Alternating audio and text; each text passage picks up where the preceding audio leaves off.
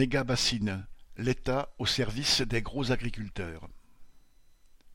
Le week-end des vingt-cinq et vingt-six mars, la manifestation contre la méga-bassine de Sainte-Soline, dans les Deux-Sèvres, a fait l'actualité, bien plus du fait de l'énorme déploiement de forces de répression et de leur violence que de ses objectifs mêmes.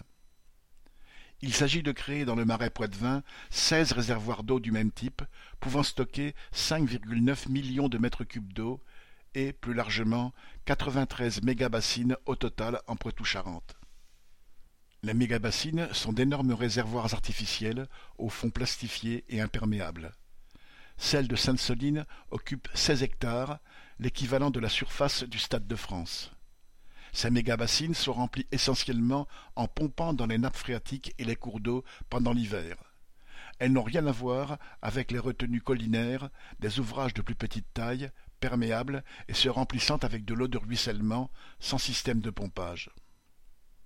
Pour les gros agriculteurs céréaliers du département, spécialisés notamment dans le maïs destiné à l'alimentation animale, qui nécessite une irrigation, l'enjeu des mégabassines est de disposer d'une réserve d'eau assurée en été, même en cas de restriction. D'autres agriculteurs dénoncent au contraire ces constructions. La Confédération paysanne explique ainsi que s'il existe deux mille exploitations agricoles dans la zone concernée, citation, seules deux cents à trois cents d'entre elles sont irrigantes et, parmi celles-ci, cent trois uniquement sont connectées sur les seize bassines en projet. Cinq pour cent des exploitations vont donc accaparer l'eau au détriment des autres usages agricoles et non agricoles. Fin citation. Il n'empêche que les gros agriculteurs à l'origine de ce projet ont réussi à le faire financer à 70% par l'État et l'Union européenne pour un investissement d'environ 70 millions d'euros. Il ne leur a été demandé en échange qu'un engagement à changer de pratiques agricoles dans le futur.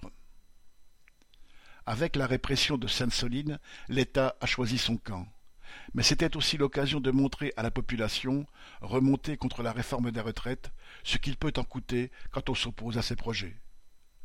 Charles Legoda